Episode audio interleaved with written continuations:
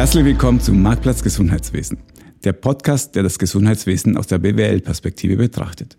Mein Name ist Alfred Angerer, ich bin an der ZHW Professor für das Thema Management im Gesundheitswesen. Wir wollen mal wieder ein hochaktuelles Thema uns schnappen. Ich behaupte zumindest, dass es hochaktuell ist. Es geht um das Thema New Work oder wie wir es nennen, auch weil wir ein schönes Buch dazu geschrieben haben, New Healthcare Management. Letztendlich geht es um die Frage, wie wollen wir arbeiten, wie wollen wir führen, wie wollen wir geführt werden in modernen Gesundheitsorganisationen. Und heute mit mir im ZHW-Studio ist Marion Wolf. Marion, herzlich willkommen. Vielen Dank. Marion, du warst ja schon mal hier bei uns vor langer, langer Zeit zu Gast in der sechsten Folge, Dezember 2019. Kannst du dich noch an damals erinnern? Ja, dunkel. Jetzt sitzen wir im Keller. Damals waren wir oben, das weiß ich noch.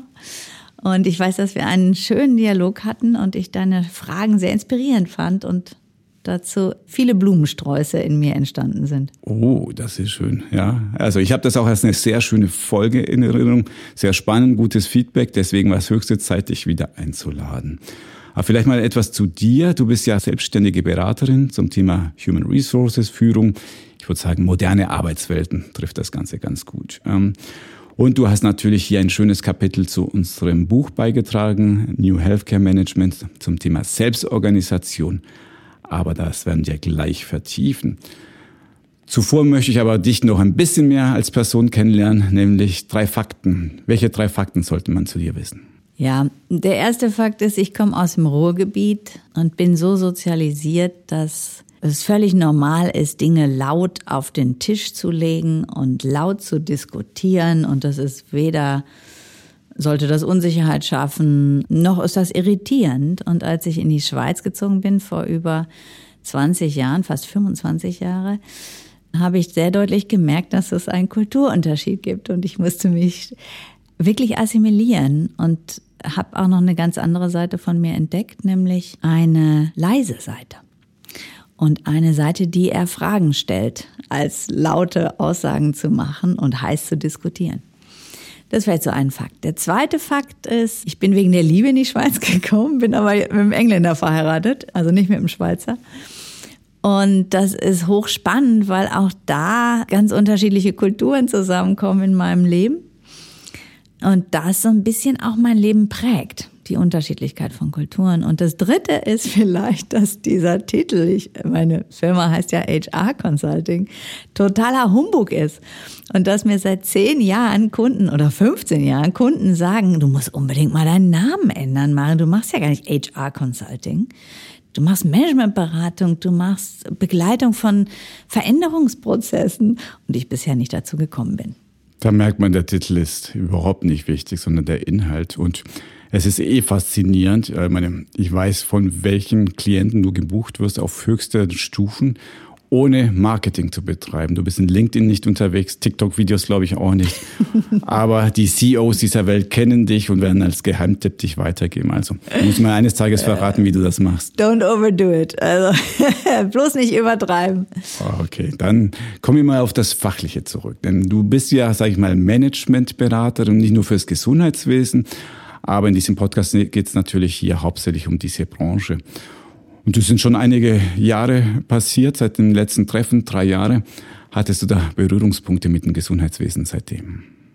Ähm, ja, hatte ich und habe ich auch noch. Also ich arbeite zum Beispiel für eine Krankenkasse. Ich arbeite auch für einige Spitäler. Und im Moment ist ganz, noch was ganz anderes, aber das passiert im Ausland, in Deutschland, also nicht in der Schweiz arbeite ich für einen Zeitarbeitsanbieter im Gesundheitswesen. Das heißt, die vermitteln Ärzte und Pflegekräfte an Spitäler. Nochmal ein ganz anderer Kontext, aber auch im Gesundheitswesen. Ein ganz heißes Thema, das vor allem mein Kollege hier Florian Liberatore macht. Das Thema Temporärarbeit, Flexibilität, das passt ja irgendwie ganz gut zu dem Thema New Work. Ja und nein. Also ja im Sinne von, wir haben plötzlich neue Arbeitsmodelle. Wir haben nicht mehr nur noch das Bild von ich bin angestellt in einer Organisation und der verschreibe ich mich für den Großteil meines Lebens, sondern wir haben plötzlich kurzzyklischere äh, Modelle, wir haben plötzlich flexible Modelle, wir haben plötzlich temporäre Modelle, wo es Ärzte gibt, die sagen, nee, ich möchte sechs Monate gerne irgendwo auf der Welt sein und Raum haben für mich und die Familie und die anderen sechs Monate, die will ich arbeiten. Also da merken wir, da kommen neue Ideen um die Ecke, die tatsächlich, wie ich gelernt habe, in diesen Projekten viele Ärzte und Pflegende umsetzen. Stimmt dabei das Klischee, dass es vor allem die jüngeren Menschen sind, die das wollen und die älteren, die noch immer noch klassisch 9 to 5 arbeiten oder wahrscheinlich ein bisschen länger im Gesundheitswesen? Ist es die junge Generation, die nachkommt, die das fordert? Das weiß ich nicht. Das kann ich nicht beurteilen, weil ich die Kandidaten, Sie nennen das Kandidaten, da habe ich nicht ein klares Bild dazu. Aber wenn man sich anguckt, wie insgesamt die Entwicklungen sind, dann sieht man, dass klar die nachwachsenden Generationen, also Generation Y oder auch Generation Z, die jetzt ja so langsam kommt und dann auch Thesen zur Generation Alpha, dass die deutlich andere Anforderungen haben an Arbeitgeber. Zum Beispiel, dass sie sich wirklich damit beschäftigen, wie wird da Nachhaltigkeit eigentlich gelebt? Oder dass die ganz klar im Bewerbungsgespräch sagen, ich kann übrigens nur 50 Prozent arbeiten und davon wäre ich gerne mindestens die Hälfte im Homeoffice und ich habe einen Hund. Also wenn ich ins Office komme, muss ich den mitbringen. Punkt. Und das ist schon, wenn ich gucke, wie wir sozialisiert sind, äh, wir beide, ne, ist das schon ein massiver Unterschied. Das stimmt.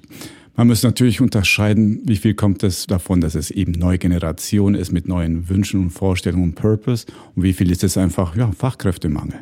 Und klar, wenn ich von morgen in 20 verschiedene Spitäler als Ärztin, als Pflegefachkraft anfangen könnte, kann ich auch anfangen, über meinen Hund zu reden und Wünsche zu äußern. Ja, da bin ich übrigens, da sprichst du was total Wichtiges an, was auch mir ein echtes, also ein zentrales Thema ist, nämlich was ist der Kontext? In dem gerade Arbeit im Gesundheitswesen stattfindet. Und der hat natürlich eine massive, massiven Einfluss auf das, was auch für das Individuum möglich ist.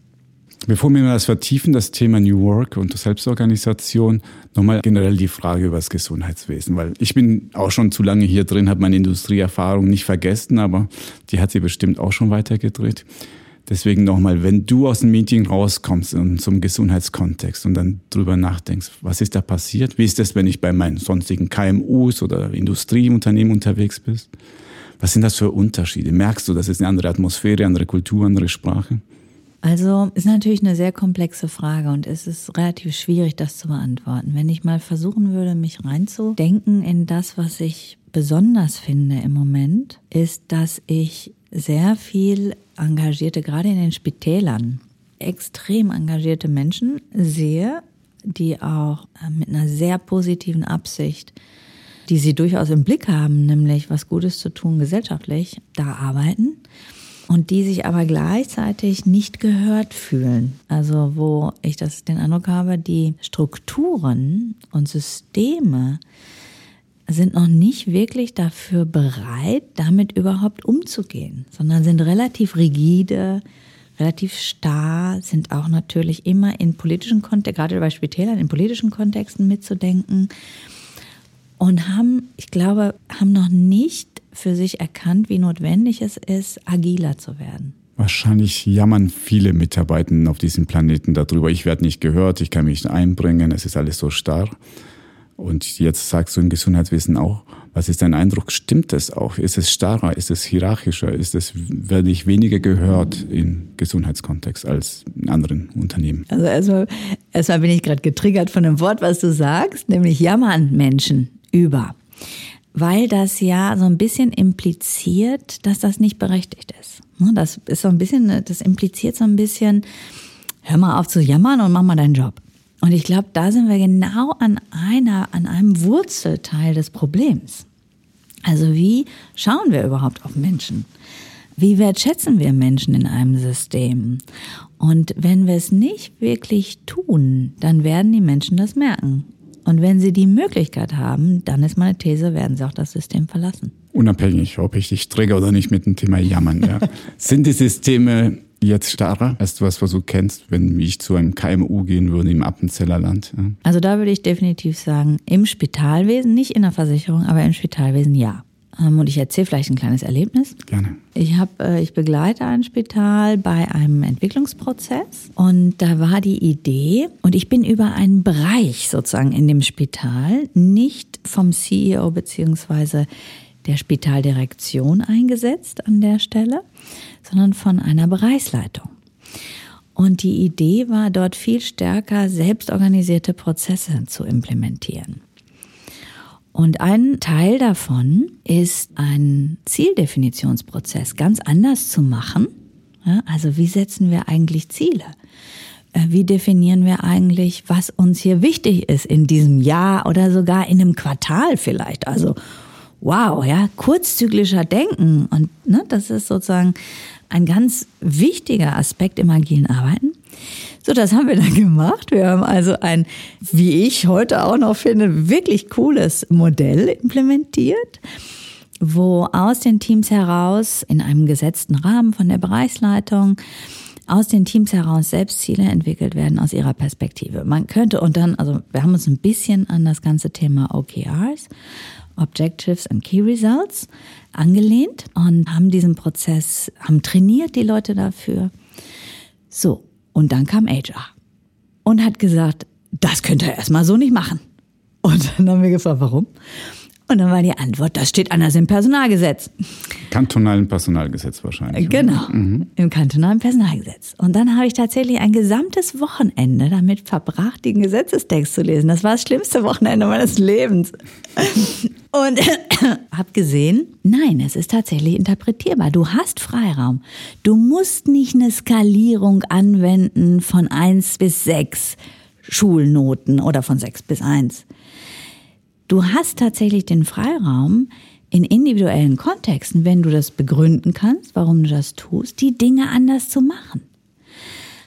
Aber das System, in dem Fall sozusagen das Strukturdenken aus der Personalabteilung, und das kann aber auch Strukturdenken aus völlig anderen Abteilungen sein, hält dich an einem Punkt, statt zu unterstützen, eine Entwicklung zu machen. Ja, solche Geschichten höre ich leider immer wieder. Und es verwundert einem nicht, dass da jemand kommt und sagt, Moment mal, das haben wir noch nie so gemacht, das steht da nicht äh, drin in unserer Satzung, in unseren Gesetzen, das wollen wir nicht. Das andere ist natürlich auch, aber das Spannendere finde ich, die Erkenntnis, wenn man das sich nochmal in Ruhe anschaut und interpretiert und auf einmal geht es doch. Auf einmal hat, sieht man doch Räume, sondern man hatte halt eine Deutung gesehen man muss vielleicht nur den richtigen Juristen finden, der das anders sieht. Zumindest beim Thema Datenschutz kenne ich das. Man muss nur die richtigen Leute fragen und auf einmal sagt man doch, das geht, was vorher als undenkbar galt. Ja, wir sind wunderbar mit deiner Geschichte schon in das Thema Selbstorganisation eingestiegen. Und zwar wir haben ja gemeinsam dieses Buch geschrieben. Ich habe dir gesagt, dein Kapitel, das ist das dickste, ja, was dich anscheinend erstaunt hat. Ja. Hat mich echt erstaunt. Ja, jetzt kann man es verschieden deuten, kann man, ich würde es positiv deuten, da gibt es viel zu erzählen. Das ich komme nicht auf den Punkt, so könnte man es auch deuten. Aber es ist auch schwer mit auf den Punkt, ich sag's dir, in einer komplexen Welt. Ja, das ist auch, das ist in der Tat so. Ich meine, du hast das äh, im Vorgespräch gesagt, es wird auch immer schwieriger, ganz klare, eindeutige Äußerung zu tun und sagen, das ist richtig, das ist falsch. Es kommt wie immer sehr stark auf den Kontext an. Deswegen lass uns noch ein bisschen Kontext schaffen.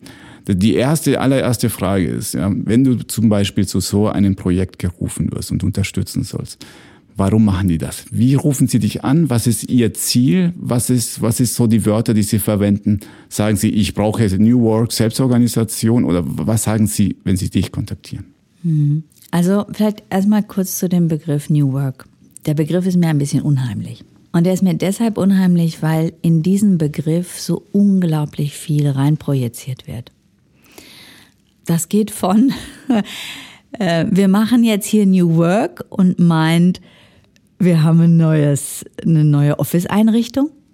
Ja, über, wir haben irgendwie nach Covid ein Modell geschaffen, wo Leute auch Homeoffice machen dürfen bis hin zu, wir machen New Work, weil wir neue Methoden oder Modelle benutzen. Und dieses Projizieren in einen Begriff, glaube ich, ist eine Schwierigkeit. Deshalb spreche ich eigentlich gar nicht mehr gerne von New Work, weil in jedem Kopf was anderes dazu entsteht. Wenn ich aber auf deine Frage zurückkomme, mit welchen Gedanken sprechen mich Menschen an? In dem Fall meistens Führungskräfte. Dann ist es meist, weil sie merken, dass so wie sie heute arbeiten, sie nicht mehr gut funktionieren können. Und das ist, wenn man mich anruft, meistens, weil sie sagen, unsere Kultur der Zusammenarbeit funktioniert nicht mehr so, nicht mehr mit dem, was eigentlich die Anforderungen an uns sind. Wir brauchen Menschen, die selbstverantwortlich ihren Bereich ausfüllen, die ihr volles Potenzial entwickeln, die sich hinstellen und stark hinstellen und kritisch in den Diskurs gehen. Wir brauchen Menschen, die bereit sind, sich zu reiben, vor allem mit dem Management und die nicht Hierarchie einfach akzeptieren. Und da drin merkt man ja schon das Spannungsfeld, was insgesamt da ist. Ne? Was bedeutet eigentlich Hierarchie noch heute? Was hilft sie? Ja, und was rechtfertigt sie vielleicht auch? Ne? Ein bisschen bin ich erstaunt über die Aussagen, weil es klingt ja sehr positiv nach dem Motto, die Führungskräfte, die erwarten von ihren Mitarbeitern eben genau dieses Verhalten, dieses Mitdenken, sich äußern, sich reiben am Management.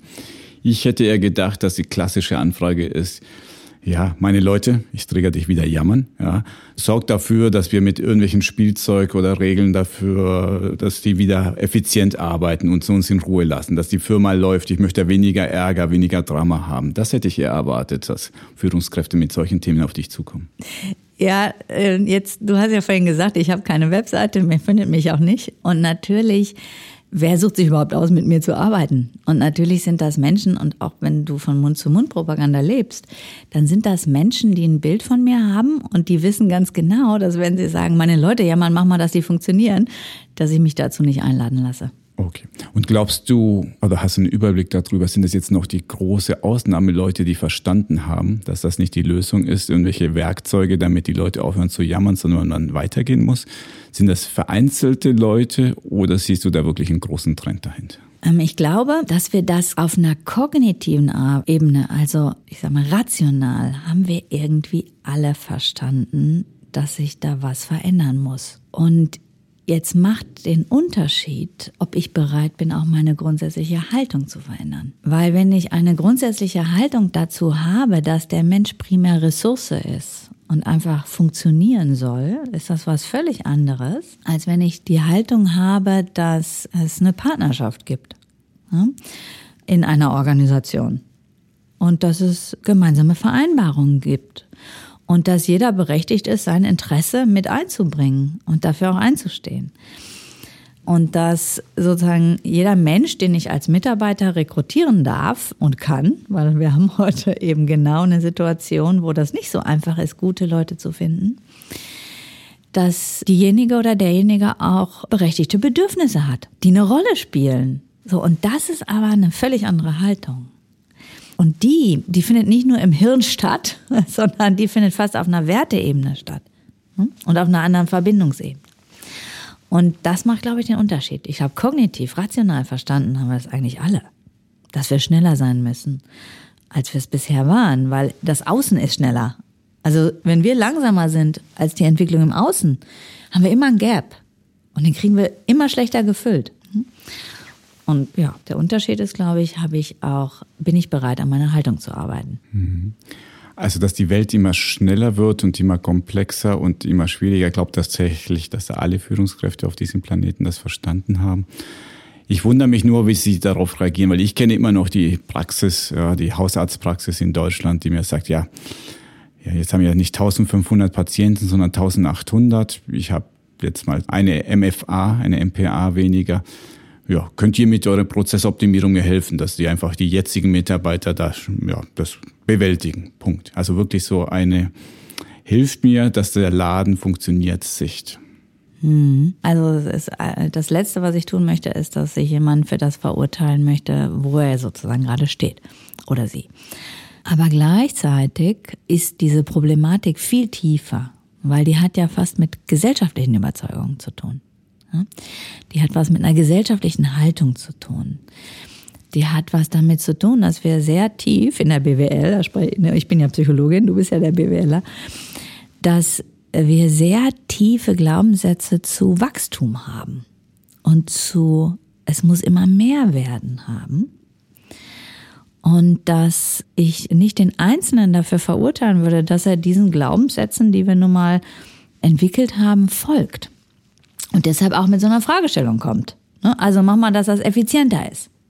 Weil Effizienz ist natürlich einer der ganz großen Hebel, mindestens glauben wir das, wie wir mit weniger mehr schaffen können. Wenn du dir aber die Natur anguckst, unsere Ökosysteme, dann würden die so nie denken. Die sind aber viel resilienter als wir mit unseren hausgemachten Systemen und hausgemachten Überzeugungen. Und deshalb, wahrscheinlich, wenn so ein praxisführender Arzt oder eine praxisführende Ärztin zu mir käme und sagen würde, kannst du das machen, dann würde ich einmal sagen, sag mal, lass mal angucken, was ist eigentlich hier wirklich wichtig, damit du sagst, das ist eine richtig gute Praxis. Und dann kennen wir einen anderen Dialog. Was wären das für Punkte? Was könnte ein Arzt sich wünschen von seiner oder Ärztin von seiner Praxis? Wo du sagen würdest, ja, da komme ich jetzt in die richtige Richtung. Also ich, ich bin ja keine Ärztin und kein Arzt, aber wenn ich mal versuchen würde, mir zu überlegen, da kommen wir jetzt zu einem ganz spannenden Thema, nämlich eigentlich zum Thema Purpose, was ja so ein großes Thema ist in dem Thema Selbstorganisation. Also welchen Beitrag, welchen Zweck habe ich eigentlich für das große Ganze? Und da könnte man jetzt an der gerade als Ärztin oder Arzt niedergelassen, habe ich natürlich einen ganz relevanten Einfluss auf das, wie es Patienten in meiner Region, eben denen, die zu mir kommen, geht. Und ich glaube, ich habe sogar gerade, ich sag mal so Landärzte, also Leute, die eine Praxis haben, die irgendwo nicht jetzt im Großstadtbereich ist, dann sind das ja ganz oft Menschen, und ich habe selber übrigens so einen Landarzt, also ich gehe zu so einem ganz crazy äh, Arzt, der ist im Murtertal in Schwyz, hat übrigens ein Buch geschrieben, hochspannend, das Allerweltsheilmittel, solltest du mal lesen, sehr gutes Buch. Deshalb gehe ich auch zu ihm hin. Und der hat eine ganz andere gesellschaftliche Funktion. Der ist auch ein gesellschaftlicher Ratgeber. Der ist ein Ansprechpartner für Gesundheitsthemen. Das heißt, er versteht sich, der macht übrigens auch Seminare. Also er versteht sich nicht als jemand, wo Leute, die krank sind, hinkommen und ein Medikament verschrieben kriegen, sondern er versteht sich eigentlich als ein Begleiter seiner Patienten. Und das ist jetzt eine interessante Frage. Also verstehe ich mich als jemand, wo halt die Leute hinkommen, so und so viel am Tag, ich schleuse die so und so durch, durch effiziente Prozesse und dann hat jeder sein Medikament oder sein, sein Attest und geht damit zur Apotheke, Punkt. Oder sage ich, ich möchte, dass meine Patienten hier auch ein gutes Erleben haben in meiner Praxis. Nehmen wir an, wir haben wirklich so eine Ärztin, die ein bisschen mehr sieht als nur Patienten gut, dass effizient von Zustand A in Zustand B überführt werden muss und mal so als Stichwort mal Selbstorganisation gehört hat und jetzt von dir wissen will, die haben ja nie Zeit. Also erzähl mir in kurzen Worten, was ist denn das überhaupt? Und warum könnte es für mich spannend sein? Mein Ziel, also mein Purpose, das schon größer ist, ich habe da schon, sage ich mal, Ziele, mehr Ziele als nur Umsatzmaximierung. Wie kann mir dabei Selbstorganisation helfen? Ich sag mal, es gibt so ganz große Modelle, so wie Holokratie oder Soziokratie, die ganz grundsätzlich in Frage stellen, wie Organisationen geführt werden. Und das ist sozusagen ein wirklich radikaler Ansatz. Und dafür gibt es auch Experten, die auch in größeren Organisationen solche Ansätze umsetzen. Das bin ich eher nicht. Sondern ich würde eher dann sagen, hey, was für Praktiken, was für kleine Rituale, was für Methoden fangen wir eigentlich hier miteinander an zu nutzen, wenn wir diese Praxis führen. Und jetzt ist eine Praxis ja relativ klein. Meist bin ich natürlich in großen Organisationen unterwegs. Die kann, können wir auch ein bisschen größer vorstellen. Also wenn da drei Ärztinnen arbeiten und noch ein paar MFAs haben und also das sind schon mal, sagen wir mal, können dann schon 15, 20 Leute sein in größeren Vielleicht Praxis. noch Labor dabei ja, genau. oder oder ne? Dass man sich erstmal die Frage stellt, wie tauschen wir uns eigentlich aus? Wie wollen wir uns austauschen? Wie machen wir Meetings? Wie treffen wir Entscheidungen? Also eine ganz zentrale Fragestellung ist in Organisationen, wie man zu Entscheidungen kommt. Es ist aber auch die Frage, wollen wir uns hier Raum nehmen, um jeden Einzelnen auch in seiner Ganzheit wahrzunehmen? Oder zeigen wir hier einfach nur ein professionelles Gesicht? Und das ist eine Entscheidung. Da gibt's nicht das eine ist gut, das andere ist schlecht. Es hat beides Kosten und es hat beides Nutzen. Es klingt für mich spannender erstmal so als ja, gestresste Besitzerin einer Praxis das Thema, ah ja, gute Meetings, das hört sich sehr gut an. Ja, was gibt es da für Prinzipien? Wie kann ich meine Meetings besser, sinnvoller gestalten? Effizienz ist auch immer willkommen übrigens. ja, sind wir wieder bei der Effizienz. Also, es gibt zum Beispiel ganz kleine Tools, die heißen Check-in und Check-out, wo jeder, der im Meeting sitzt, ganz kurz, das geht vielleicht, das kann zehn Sekunden gehen, es kann aber auch zehn Minuten gehen, je nachdem, was ich auch will. Also ein Deep Check-in, wo jeder im Kreis einmal kurz sagt, wie sitze ich hier eigentlich heute im Raum? Und das ist so eine typische Praktik aus dem neuen Arbeiten. Und warum ist die relevant oder kann relevant sein? Das erste ist, dass wenn ich weiß, wie jemand gerade da sitzt, also hatte er heute Morgen schon Stress mit dem Kind oder das Auto irgendwie ist nicht angesprungen und der ganze Morgen war schon in einer totalen Hektik oder beim Blutabnehmen gab es eine Riesensauerei irgendwie oder was auch immer es eben ist, dann ist diese Person vielleicht nicht in seinem oder ihrem besten Selbst. Ja? Und einfach das zu wissen, heißt ja schon, ich kann vielleicht anders interpretieren, wenn diejenige oder derjenige irgendwie sich schneller aufregt. Dann kann ich denken, ah, warte mal, der hat ja auch, der hat ja auch einen harten Tag heute. Also das ist der eine Nutzen. Der andere Nutzen ist natürlich, dass wir überhaupt erstmal ankommen. Weil jetzt in Praxen hat man weniger digitales Arbeiten. Aber in zum Beispiel Spitälern oder in Versicherungen oder in anderen Bereichen des Gesundheitswesens hat man ja auch heute sehr viel Digitalanteil im Arbeiten. Also man macht Calls mit MS Teams oder mit Skype oder mit WebEx oder mit Zoom oder was auch immer und springt von Call zu Call. Und das führt dummerweise auch dazu, dass wir denken, wir sind hocheffizient. Aber wir sind eigentlich gar nicht mehr da wirklich präsent, wo wir sind. Wir sind gar nicht angekommen. Wir haben das eine Thema nicht sauber abgeschlossen, sind dann irgendwie wieder in Ruhe gekommen und haben uns vorbereitet aufs nächste Thema. Das heißt, die Leute, die da sitzen, wenn die nicht gut ankommen, dann haben die auch nur die Hälfte ihrer Kapazität. Und die Frage muss ich mir schon stellen. Also will ich meine Meetings so effizient wie möglich durchrocken oder will ich wirklich eine gute Qualität erreichen? Also, wenn man mich überzeugt, dass man sagt, ja, die Meetings werden tendenziell ein bisschen länger dauern, ja, oh, Effizienz geht verloren, aber dafür die Effektivität, der Inhalt, der wird besser. Ja dann lasse ich mich gern drauf ein, sage ich mal. Dann erhöhe ich ja die Qualität meiner Meetings und ähm, das hört sich nicht schlecht an. Aber kann man das belegen? Kann man das irgendwie greifbarer machen? Ist das nur so ein weiches Versprechen? Naja, also es ist ja nicht nur Effizienz und Effekt. Ich verstehe schon, dass du das sagst. Du bist ja BWLer. Aber wir sind ja Menschen. Das heißt, wir haben ja viel mehr Anteile als sozusagen den betriebswirtschaftlichen Wunsch nach Effektivität oder Effizienz. Oder am besten beidem. Und die Frage ist ja nicht nur, weißt, alles, was wir tun, wirkt ja auf multiplen Ebenen. Also es wirkt da, wie ich mich fühle. Wie fühle ich mich in einem Meeting, wo die, das Grundgefühl ist, das hier möglichst effizient durchzurocken? Was werde ich überhaupt aussprechen? wenn ich in so einem Meeting bin? Oder habe ich nicht Sorge, oh Gott, wir dürfen das Meeting nicht verlängern, also kann ich das gar nicht aussprechen, weil damit mache ich eigentlich ein größeres Fass auf.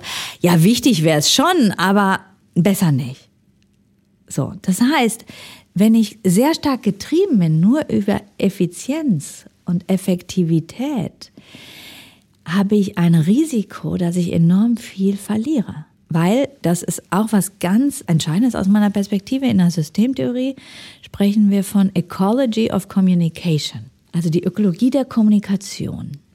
Ähm, und das ist ein Begriff, der ist von der Nora Bateson geprägt und der sagt, dass wir ein sehr gutes Sensorium haben. Also wir sind ja hochsensibel, ne? wir nehmen ja extrem viel wahr dafür, was es in diesem Kontext, in unserem Meeting meinetwegen, in unserer Firma, in unserer Praxis erlaubt zu sagen und was es nicht erlaubt. Und wenn ich das Gefühl habe, es ist, und das Ganze selten einfach, das sind nicht direkte kausale Zusammenhänge, sondern komplexe. Ich nehme ganz viel wahr und interpretiere daraus, was kann ich hier sagen oder was auch nicht. Und wenn wir wollen, dass Menschen ihre Gedanken wirklich beitragen, weil wir die These haben, das sind alles Experten und die haben gute Ideen, um eine bessere Lösung zu entwickeln, wenn wir das einladen wollen, hilft es halt nicht, wenn unser erstes Ziel ist, das Meeting effizient durchzurocken. Und übrigens, es geht auch beides. Also es geht auch, und das kann die Holokratie wahnsinnig gut, unglaublich diszipliniert Meetings durchzuführen nach ganz engen Regeln mit einem Facilitator, also einem Moderator, der speziell oder die speziell dafür ausgebildet ist. Und dann aber gleichzeitig sehr viel Raum zu schaffen dafür, dass Menschen sich verbinden. Ne?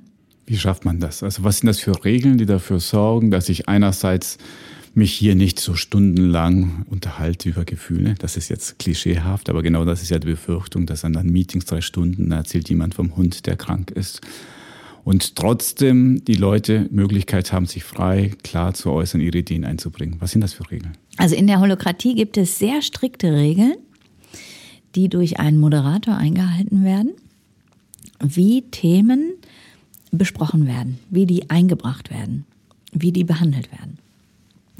Und das Ganze übrigens ist gar nichts Neues. Das ist eigentlich entstanden in den 60er Jahren und ist entstanden in einer holländischen Organisation, in der, die mit Soziokratie angefangen hat zu arbeiten, mit Kreisentscheidungen. Weil die Eigentümer der Organisation damals gesagt haben, wir möchten, dass jeder sich hier einbringen kann. Dafür müssen wir aber auch jedem Raum einräumen. Und man hat entschieden, dass Themen eingebracht werden, indem man eher darüber spricht, was soll die Entscheidung sein die wird vorgestellt und dann wird jeder in einer ersten Runde ganz diszipliniert gefragt, was gibt's für Fragen? Nur Verständnisfragen, nicht Diskussion. Hochdiszipliniert. Und dann gibt's im Kreis eine Runde von Fragen zu dieser Entscheidung oder zu diesem Thema. Und diese Fragen werden beantwortet, immer von demjenigen, der die Entscheidung oder das Thema einbringt. So, und dann wird die nächste Runde gemacht und das kann sehr schnell gehen. Also man kann sogar mit Stoppuhr sagen, jeder hat nur so und so viel Zeit, je nachdem. Und dann gibt es sozusagen eine Resonanzrunde. Also ich äußere meine Meinung zu einer Entscheidung oder zu einem Thema und auch das geht wieder im Kreis. Und es wird nicht rumdiskutiert und jeder muss nochmal das Gleiche sagen, weil man, ne? Sondern es braucht natürlich auch diese Kultur dafür. Bereit zu sein, gut zuzuhören, jedem, und nicht nochmal das Gleiche zu wiederholen, sondern nur dazu zu legen, was mein Bild noch ist, was von meiner Seite wichtig ist. Und auch das geht im Kreis. Und jeder weiß, ich habe den Raum. Ich bin gefragt und ich werde gehört. Und dann, und jetzt, wenn wir auf einen Entscheidungsprozess kommen, und das ist eben was, von dem ich denke, das ist was ganz Wichtiges in Organisationen, dann wird nicht gefragt, bist du einverstanden? Das ist ja sowas wie, wir wollen Entscheidungen im Konsens. Das heißt also, Entscheidungen im Konsens zu treffen, das machen wir heute ganz viel. Jeder soll einverstanden sein.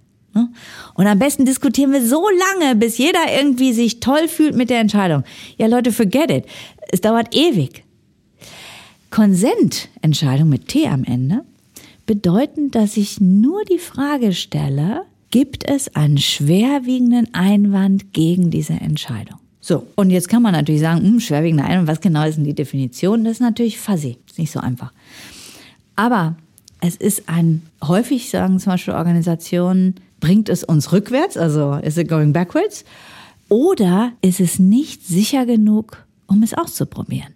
Und wenn ich das Gefühl habe, es ist nicht sicher genug, das auszuprobieren, dann sage ich, ich habe einen schwerwiegenden Einwand.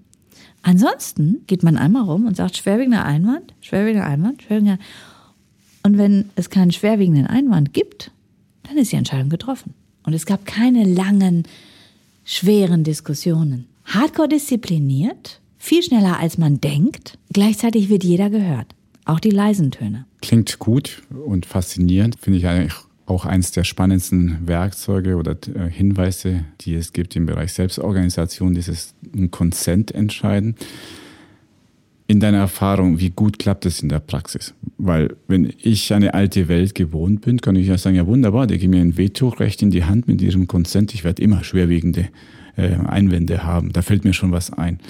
Also was braucht es, damit das nicht missbraucht wird, dieses Recht, Nein zu sagen? Ja, ich glaube, da sind wir wieder bei der Haltung. Natürlich geht das Ganze nicht und ich habe ich hab keine finale Antwort dazu. Ne? Aber wir sind bei einer Haltung, glaube ich, daran, dass Menschen positiv beitragen möchten? Oder glaube ich daran, dass Menschen primär egoistisch sind, sich selbst darstellen möchten, ihr eigenes Ziel verfolgen? Ja, und das ist eine ganz tiefe Haltungsfrage. Verstehe ich. Aber was sagt die Empirie? Ja, klappt das in der Praxis? Klappt das im Spital und in der Praxis da draußen? Ich glaube, da, wo die Haltung so existiert, klappt das super. Gibt es da im Moment viel empirische Untersuchungen zu? Nicht wirklich. Was du aber siehst, ist, dass es zum Beispiel auch eine Menge Organisationen gibt, die wieder abkommen von solchen Themen.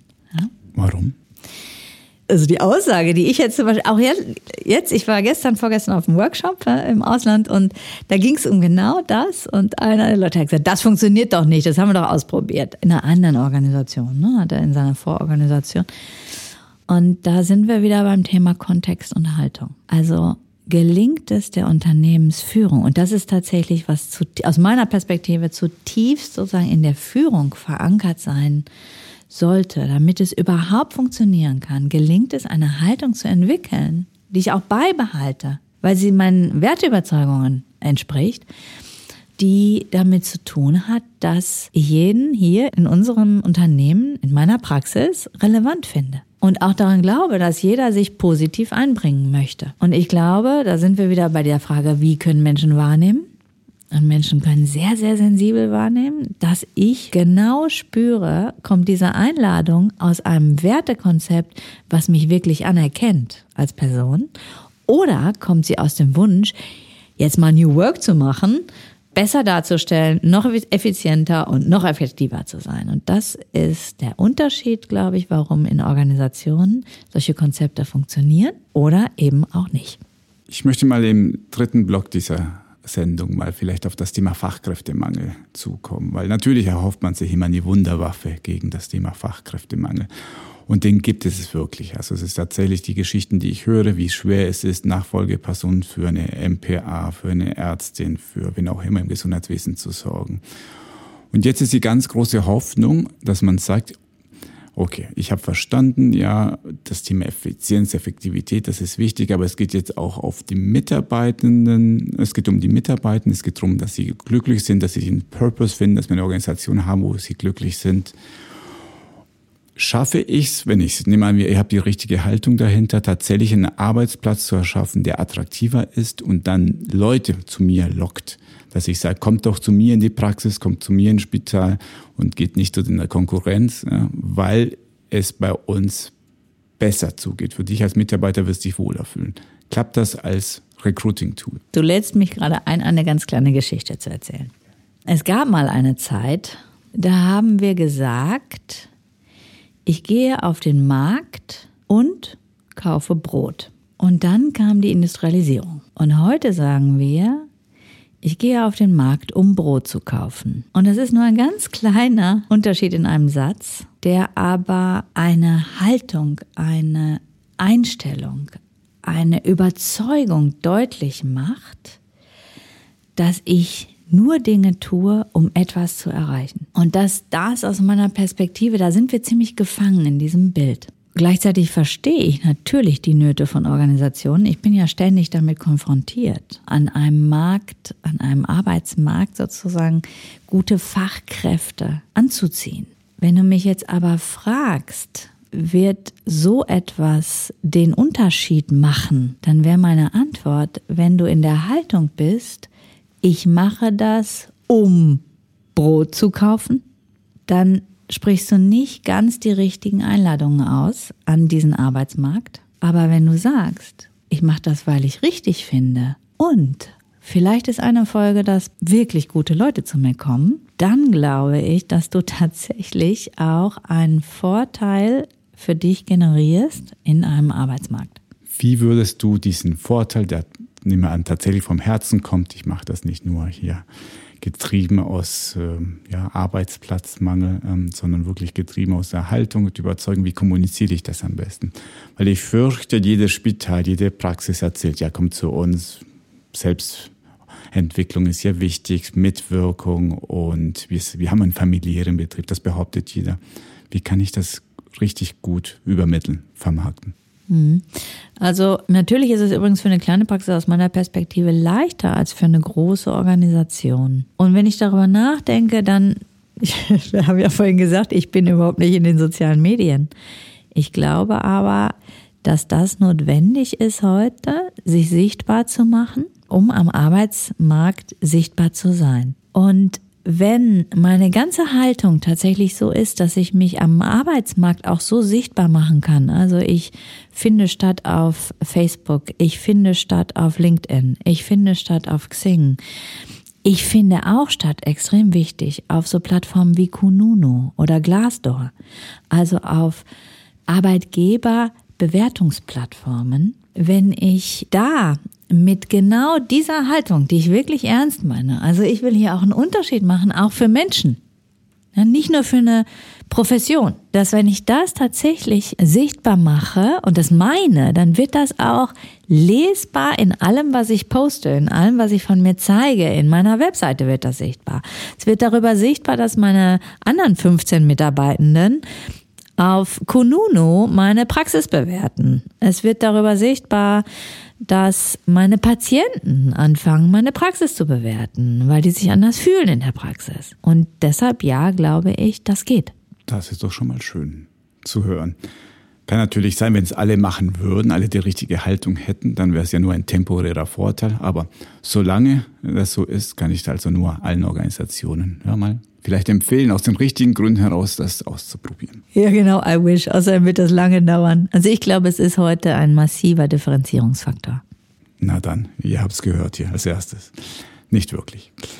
Ja, die Sendung neigt sich dem Ende zu und du weißt, du musst oder du darfst, wirst eingeladen, ich mach's freundlicher, du wirst eingeladen, eine steile These zum Schluss zu äußern. Hast uns eine steile These mitgebracht, liebe Marion? Ja. Du hattest mich ja schon vorbereitet auf diese Frage.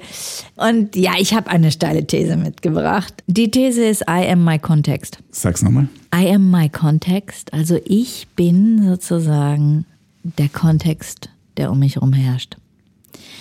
Und was das eigentlich sagt, ist, dass uns klar sein muss, dass das, was ich von mir zeige, das, was ich einbringe, das, was ich in meinem Job umsetze, das Potenzial, was ich entfalte, die Energie, die ich mobilisiere, um Probleme zu lösen in meinem täglichen Tun, die ist davon abhängig, welchen Kontext eine Organisation schafft für mich. Liebe Marion, ich danke dir herzlich fürs Gespräch. Ich danke dir und äh, alles Gute. Danke sehr. Das war unsere Folge vom Marktplatz Gesundheitswesen. Kommentare, Lob und Kritik bitte an info@gesundheitswesen.org. Es kann auch nicht schaden, hier das Ganze zu abonnieren auf Spotify, wo auch immer, damit ihr keine neue Folge verpasst. Ich bedanke mich sehr für euer Zuhören und bis zum nächsten Mal.